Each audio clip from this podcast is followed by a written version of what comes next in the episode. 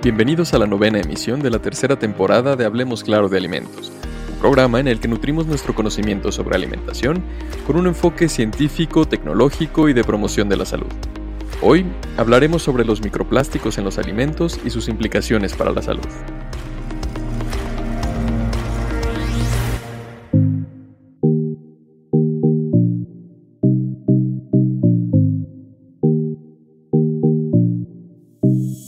La producción de microplásticos en el mundo es de más de 370 millones de toneladas anuales. Probablemente muchos de nosotros usamos plásticos en nuestra vida diaria con muy diversos propósitos. La situación es que los desechos plásticos se acumulan en el ambiente aumentando el riesgo de contaminación con severos impactos incluso en la salud pública, estos desechos, que están distribuidos en grandes áreas del planeta, cuando se exponen a los diversos factores ambientales, se rompen en pequeñas partículas denominadas microplásticos. Estos microplásticos son contaminantes ambientales cuyo tamaño es menor de 5 milímetros y su presencia en múltiples tejidos humanos ha sido confirmada a través de diversos estudios hechos por distintas instituciones. Los animales domésticos terrestres pueden ser relevantes para estimar la exposición humana a los microplásticos, ya que también están sujetos a los mismos contaminantes ambientales, incluso actuando como una suerte de centinelas, es decir, ayudan a estimar la exposición y el riesgo para los humanos de acuerdo a la exposición y riesgo de los propios animales. Estos animales domésticos o bien otro tipo de animales como los de la ganadería también pudieran ser importantes al ser una parte integral de la cadena alimentaria humana. En este episodio abordamos cómo los microplásticos pueden afectar a los animales domésticos terrestres, lo que tiene consecuencias directas para la seguridad alimentaria en términos de disponibilidad y la inocuidad de los alimentos en lo que refiere a enfermedades transmitidas por dichos alimentos. Y explicaremos un poco más esta función de centinelas de los animales de compañía para ayudar a estimar la exposición humana a los microplásticos.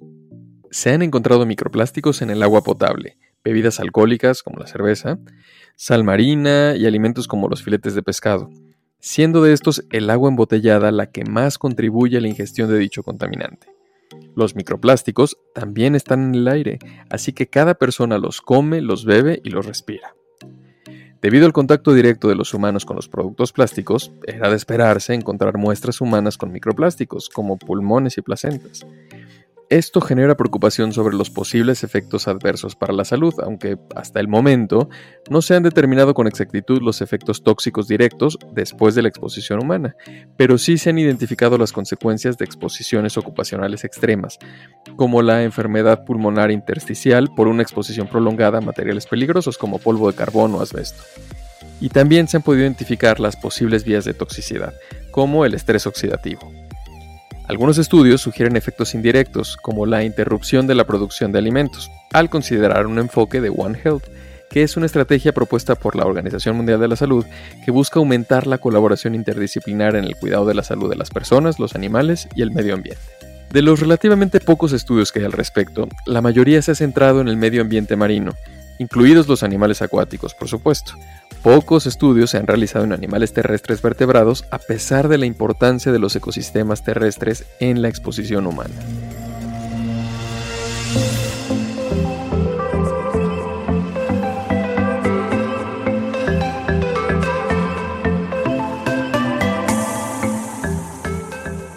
Los microplásticos pueden representar una amenaza para la seguridad alimentaria al reducir la eficiencia de la producción de alimentos y para la inocuidad al ser un contaminante físico de los propios alimentos. En la producción, los animales pueden estar expuestos a microplásticos, lo que puede comprometer su balance energético. Los animales podrían ingerir microplásticos cuando se alimentan, por ejemplo, al comer plantas o invertebrados contaminados. La exposición ambiental también podría desempeñar un papel importante, como en las abejas que entran en contacto con las fibras depositadas en la superficie de las flores.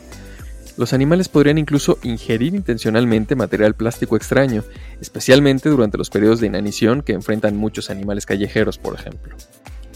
El 23.4% del ganado bovino, ovino y caprino en un matadero en Etiopía, en África, presentó cuerpos extraños en el rumen, que es un órgano del sistema digestivo de las vacas, y el 46.1% de los objetos eran bolsas de plástico, lo que podría resultar en una menor productividad.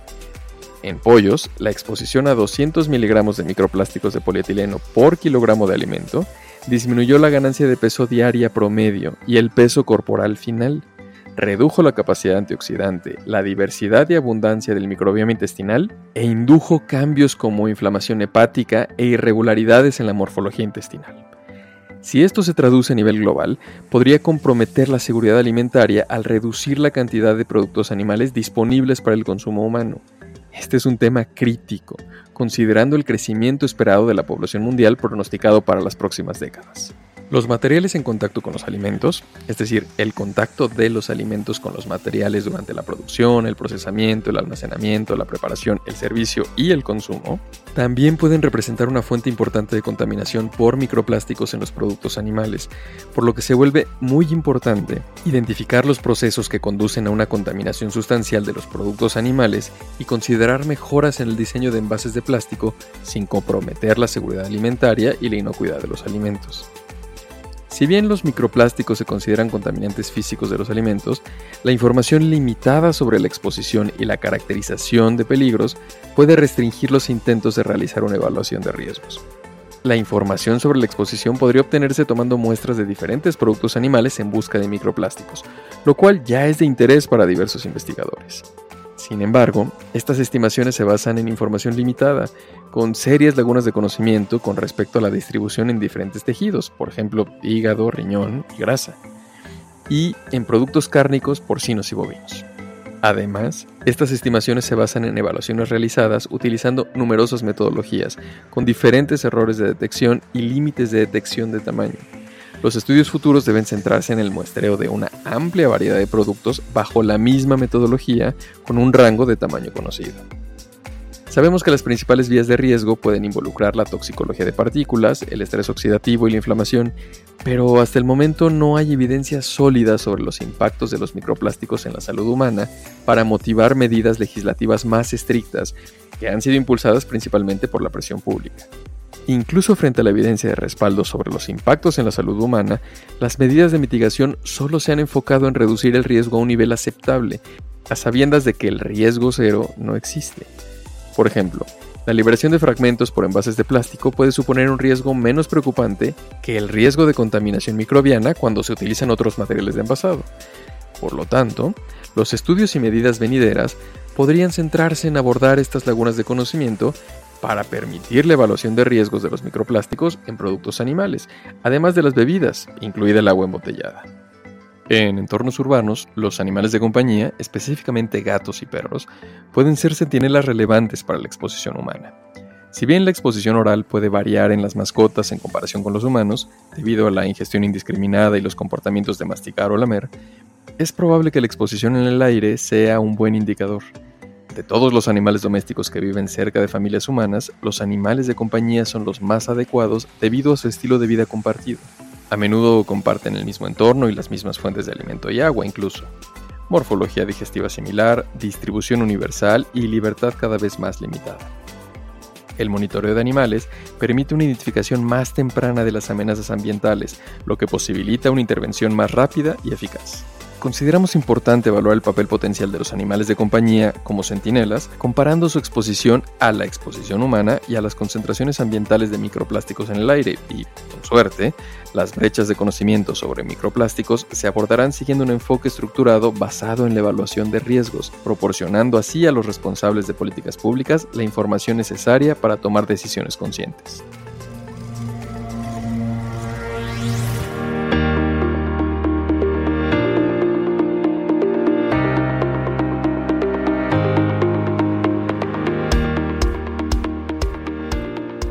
Gracias por escucharnos. Esto fue Hablemos Claro de Alimentos. Escuchen nuestra próxima emisión el mes entrante. Los esperamos.